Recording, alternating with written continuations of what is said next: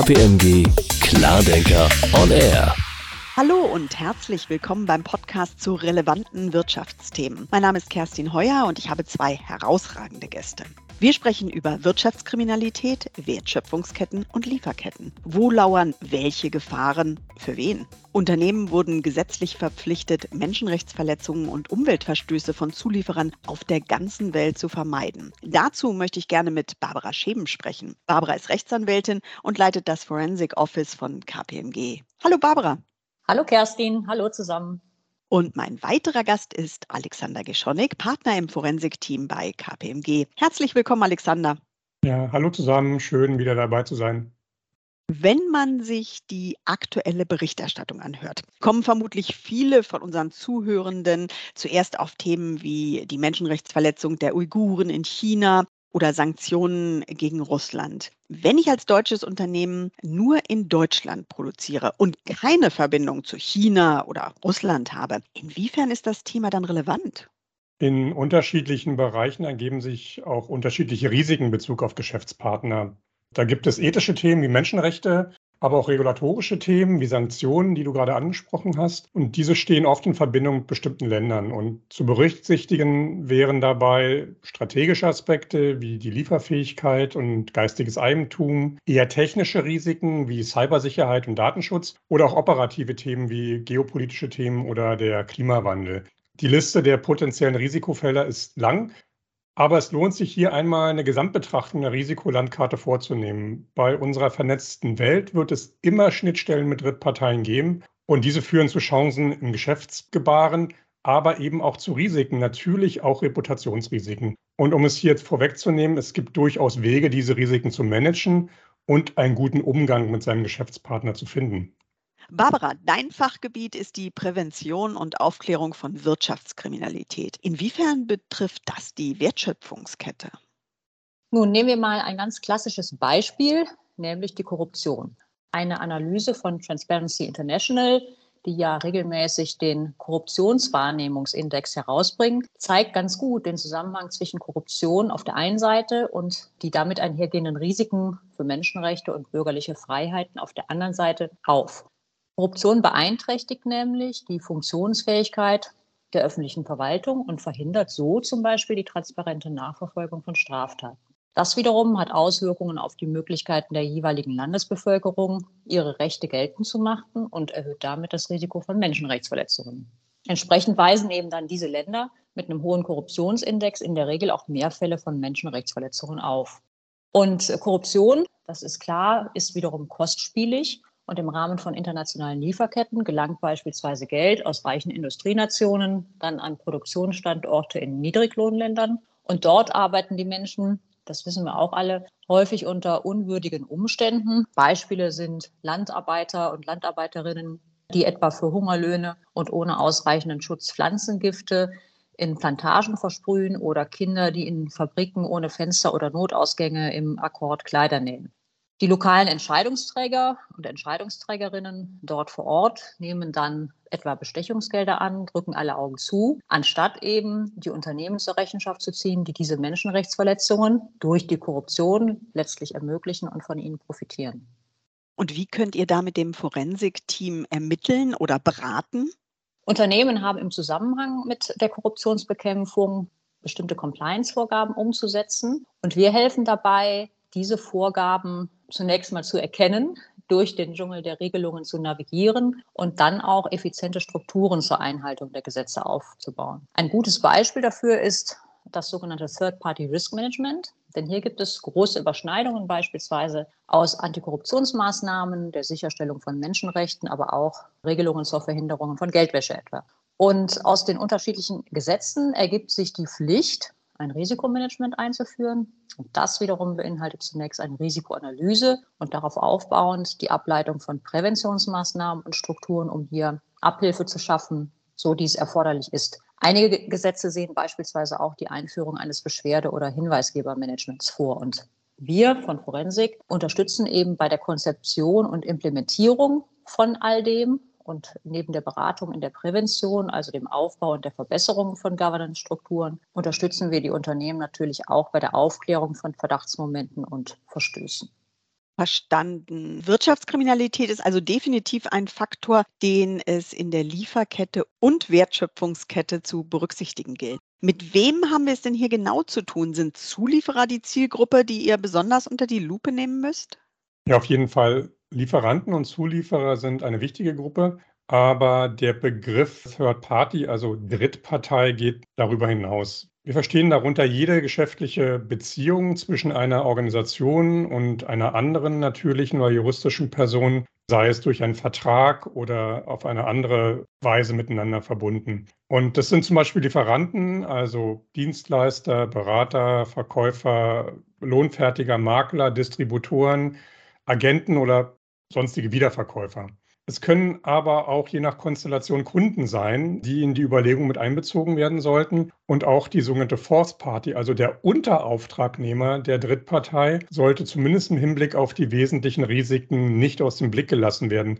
Zugegebenermaßen diese Identifikation oder die Identifikation dieser Fourth Party kann in einigen Fällen sehr komplex sein. Und man muss natürlich definieren, mit wem man es eigentlich zu tun hat. Also wo gibt es eine Schnittstelle zu den Third Parties? Und das ist immer der erste Schritt und das sollte im Detail erfolgen. Also wer bietet eigentlich die Software an, die ich nutze und die ferngewartet wird? Und unternimmt der Anbieter ausreichende Maßnahmen, um sich selbst gegen Hackerangriffe zu schützen? Für große Aufregung sorgte zum Beispiel eine Cyberattacke auf das US-Unternehmen SolarWinds, das auch für deutsche Behörden Unternehmenssoftware zur Verfügung gestellt hat. Und dabei wurden Software-Updates so manipuliert, dass sich die Angreifer unbemerkt in die Systeme der Kunden einschleichen konnten. Und nur über identifizierte Drittparteien kann eine vollständige Risikoabschätzung erfolgen. Also es lohnt sich, die Drittparteien einmal gesamthaft anzuschauen, losgelöst von den unternehmensinternen Abteilungen oder von einzelnen Fragestellungen. Und das sollte nicht nur aus der wirtschaftlichen Perspektive heraus entstehen, geschehen, es geht eben nicht nur darum, wer Produkte oder Dienstleistungen am günstigsten anbietet. Dass man auch integre Geschäftspartner braucht, wird schnell klar, wenn es beim Vertragspartner zu Datenverlusten kommt oder auf einmal ein Dienstleister mit Negativschlagzeilen im Punkto Umweltschutz oder Menschenrechte in den Medien auftaucht. Und wer selbst mit Nachhaltigkeit wirbt, sollte auch sicher sein, dass die Produkte seiner Zulieferer das leisten, was sie versprechen. Ende letzten Jahres machte beispielsweise ein europäischer Zulieferer für Fahrzeugtextilien Schlagzeilen, da ihm gerichtlich untersagt wurde, mit entsprechenden Slogans die Umweltfreundlichkeit seiner Produkte anzupreisen. Und wenn das auf das Endprodukt überschwappt, bekomme ich als Autohersteller, der diese Komponenten in sein eigenes Produkt einbaut, natürlich auch schnell ein Problem. Und ganz nebenbei kann die Analyse auch dafür genutzt werden, Einsparpotenzial zu heben und auch Synergien zu erkennen. Es lassen sich zum Beispiel Ausfallrisiken identifizieren, wenn bei der Analyse der Drittparteien herauskommt, dass ich mich von einem Lieferanten zu abhängig gemacht habe oder wenn er sehr stark von mir abhängig ist. Stichwort Datenverluste. Ich glaube, das geht in deine Richtung, Barbara. Du meintest, dass Unternehmen zur Einhaltung von Compliance-Vorgaben verpflichtet sind. Muss ich als Unternehmen sicherstellen, dass Dritte, die mit mir arbeiten, die Datenschutzgrundverordnung einhalten? Ja, in bestimmten Konstellationen auch das. Drittparteien können zum Beispiel Auftragsverarbeiter sein oder auch sogenannte Joint Controller. Das Unternehmen als beauftragende Stelle hat sicherzustellen, dass seitens der Drittpartei, also des Auftragsverarbeiters in dem Fall etwa, die DSGVO eingehalten wird und keine Datenschutzverstöße begangen werden. So gibt es etwa Vorgaben, welche technischen und organisatorischen Sicherungsmaßnahmen der Auftragsverarbeiter einzurichten hat, dass er nicht unabgestimmt Unterauftragnehmer einsetzt oder dass er die Daten nach Beendigung der Verarbeitungsleistung löscht. Die Kontrolle diesbezüglich verbleibt aber nach wie vor bei der beauftragenden Stelle, also dem Unternehmen, das den Auftragsverarbeiter einsetzt. Das heißt, dass man sich vor, während und auch nach der Laufzeit der Geschäftsbeziehung mit einem Auftragsverarbeiter mit diesem auseinandersetzen muss. Macht man das nicht, drohen Bußgelder von bis zu vier Prozent des Vorjahresumsatzes, wenn es etwa durch den Auftragsverarbeiter zu Datenschutzverletzungen kommt. Beispiel wäre der Diebstahl von Kundendaten. Und auch wenn sich ein Unternehmen mit einem anderen Unternehmen zusammenschließt, um zum Beispiel Produkte über eine Online-Plattform zu verkaufen, wie es bei der Joint Controller-Konstellation vorkommen kann, muss im Vorfeld geregelt werden, welches Unternehmen welche Pflichten etwa gegenüber den Betroffenen wahrnimmt und ob es auch dazu in der Lage ist. Und auch hier spielt die Auswahl und letztlich auch die Kontrolle der Drittpartei eine große Rolle. Ihr hattet nun von verschiedenen Gesetzen gesprochen, die entsprechende Pflichten auslösen. Welche sind noch relevant? Also auch aus dem Geldwäschegesetz ergeben sich Pflichten in Bezug auf Drittparteien. Zunächst ist noch einmal zu betonen, dass sich das Geldwäschegesetz nicht nur an Unternehmen aus dem Finanzsektor richtet. Auch Güterhändler sind Verpflichtete und müssen daher bei der Prävention von Geldwäsche und Terrorismusfinanzierung aktiv werden. Allein schon aus Selbstschutz, um nicht für kriminelle Zwecke missbraucht zu werden. Und in einem unserer früheren Podcasts haben wir ja schon gemahnt, dass Unwissenheit nicht vor Strafe schützt. Das Risiko ist ja, dass rechtschaffende Unternehmen als Geldwaschmaschine missbraucht werden, um inkriminierte Gelder weiter zu verschleiern und reale Warenwerte zu kaufen. Davor ist keine Branche gefeit, egal ob Immobilienmakler oder beispielsweise ein Hersteller von Küchengeräten. Unter bestimmten Voraussetzungen, wenn bestimmte Bargeldgrenzen überschritten werden, müssen auch Güterhändler ein geldwäschebezogenes Risikomanagementsystem einführen. Dieses beschreibt Sorgfaltspflichten in Bezug auf Kunden und bei der Begründung einer Geschäftsbeziehung müssen Kunden identifiziert werden. Ist der Kunde eine juristische Person, muss zudem der wirtschaftlich Berechtigte festgestellt werden, also identifiziert werden. Und darüber hinaus müssen Art und Zweck der Geschäftsbeziehung bewertet werden. Und es muss auch festgestellt werden, ob es sich um eine politisch exponierte Person handelt. Und die Geschäftsbeziehungen und die damit einhergehenden Transaktionen müssen auf Verdachtsmomente überwacht werden. Liegen zudem Anhaltspunkte für ein erhöhtes Risiko vor, muss dann zusätzlich noch die Herkunft des Vermögens festgestellt werden. Und am Ende muss es eine Managemententscheidung bezüglich des Onboardings dieses Kunden geben. Wenn ein Unternehmen verpflichteter nach dem Geldwäschegesetz ist, müssen also zwangsläufig bestimmte Prozesse vorgehalten werden, um zu überprüfen, ob von Kunden Risiko in Bezug auf Geldwäsche oder Terrorismusfinanzierung ausgehen. Denn bereits das Nichtvorhalten solcher Prozesse kann empfindlich beboost werden. Und außerdem ist beim Thema Geldwäsche auch die strafrechtliche Komponente zu berücksichtigen. Es drohen Geld- und Freiheitsstrafen, wenn ich zwar selbst kein Geld wasche, aber Geldwäsche leichtfertig ermögliche. Wir haben jetzt über verschiedene Gesetze gesprochen, aber noch nicht über das Gesetz, das eigentlich so im Mittelpunkt unseres Gesprächs steht, das Lieferketten-Sorgfaltspflichtengesetz oder ganz kurz LKSG. Die Unternehmen sind jetzt schon verpflichtet, ihre Drittparteien zu durchleuchten. Welche Neuerungen sind noch zu berücksichtigen?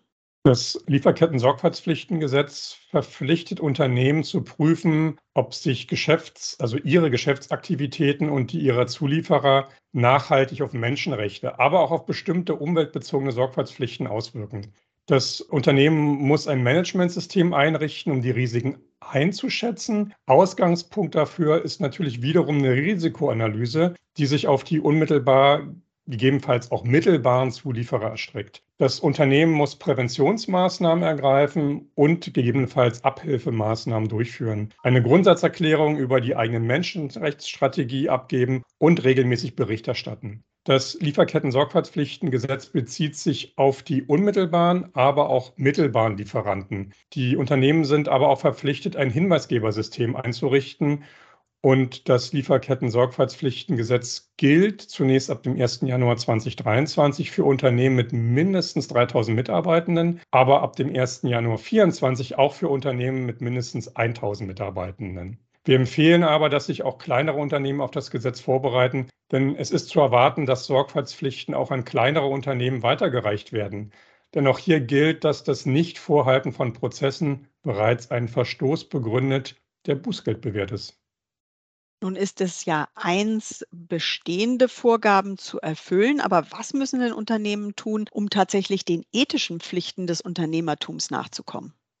Hier gilt es schon, vor Vertragsabschluss mit einer Drittpartei tätig zu werden und nicht erst dann, wenn der wirtschaftlichste Zulieferer bereits auf die Unterschrift wartet.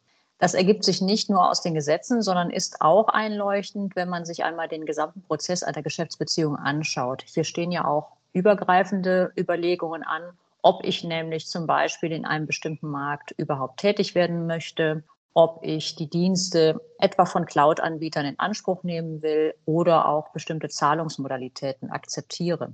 Es werden auch immer wieder Stimmen laut, die sagen, dass Unternehmen mit dem neuen Lieferketten-Sorgfaltspflichtengesetz etwa Verantwortung für Handlungen anderer übernehmen müssen, die sie gar nicht beeinflussen können. Das ist aber nicht ganz richtig man muss sich eben im Vorfeld genau überlegen, mit welchem Zulieferer man eine Geschäftsbeziehung eingeben möchte und mit welchem eben auch nicht. Wir können ja bereits bei der Identifizierung und Überprüfung des potenziellen Vertragspartners Informationen zutage treten, die dafür sprechen, eine bestimmte Geschäftsbeziehung, wenn auch wirtschaftlich lukrativ, besser nicht einzugehen, etwa weil die Partei bereits in der Vergangenheit wegen Korruptionsverstößen oder Verstößen gegen die Menschenrechte auffällig geworden ist. Und ebenso kann und sollte man auch im Vorfeld darüber nachdenken, wie man Kontrollen überhaupt durchführen kann und welche Rechte man dafür benötigt. Für die Vertragsgestaltung muss also vorab definiert werden, wie Einsichtsrechte sichergestellt werden, also zum Beispiel durch vertraglich äh, verankerte Auditrechte, die Einholung von Drittbestätigungen oder auch Selbstprüfungen des Vertragspartners. Und anschließend erst ist der Vertrag aus wirtschaftlicher Perspektive zu prüfen und im Idealfall dann auch in einem Vertragsmanagement-Tool abzulegen, um während der gesamten Vertragslaufzeit immer wieder sicherstellen zu können, dass man weiß, wer der Geschäftspartner eigentlich ist und welche Konditionen auch gelten. Liebe Zuhörerinnen und Zuhörer, Sie haben es gerade gehört, Unwissenheit schützt nicht vor Strafe. Ich kann nur empfehlen, den direkten Kontakt zu Barbara Scheben und Alexander Geschonik über unsere Homepage kpmg.de bei Fragen, bei Herausforderungen zu den Themen, die wir besprochen haben. Vielen Dank für eure Einblicke, Barbara, und vielen Dank, Alexander. Tschüss, bis zum nächsten Mal. Danke, tschüss. Wenn Ihnen, liebe Zuhörerinnen und Zuhörer, dieser Podcast gefallen hat, abonnieren Sie KPMG On Air in Ihrem Podcast-Portal. Lassen Sie ein Like oder ein Gefällt mir da. Das würde uns sehr freuen. Weitere interessante Artikel zum Thema Wirtschaftskriminalität finden Sie im Blog Klardenker bei KPMG. Tschüss und auf Wiedersehen. KPMG Klardenker On Air.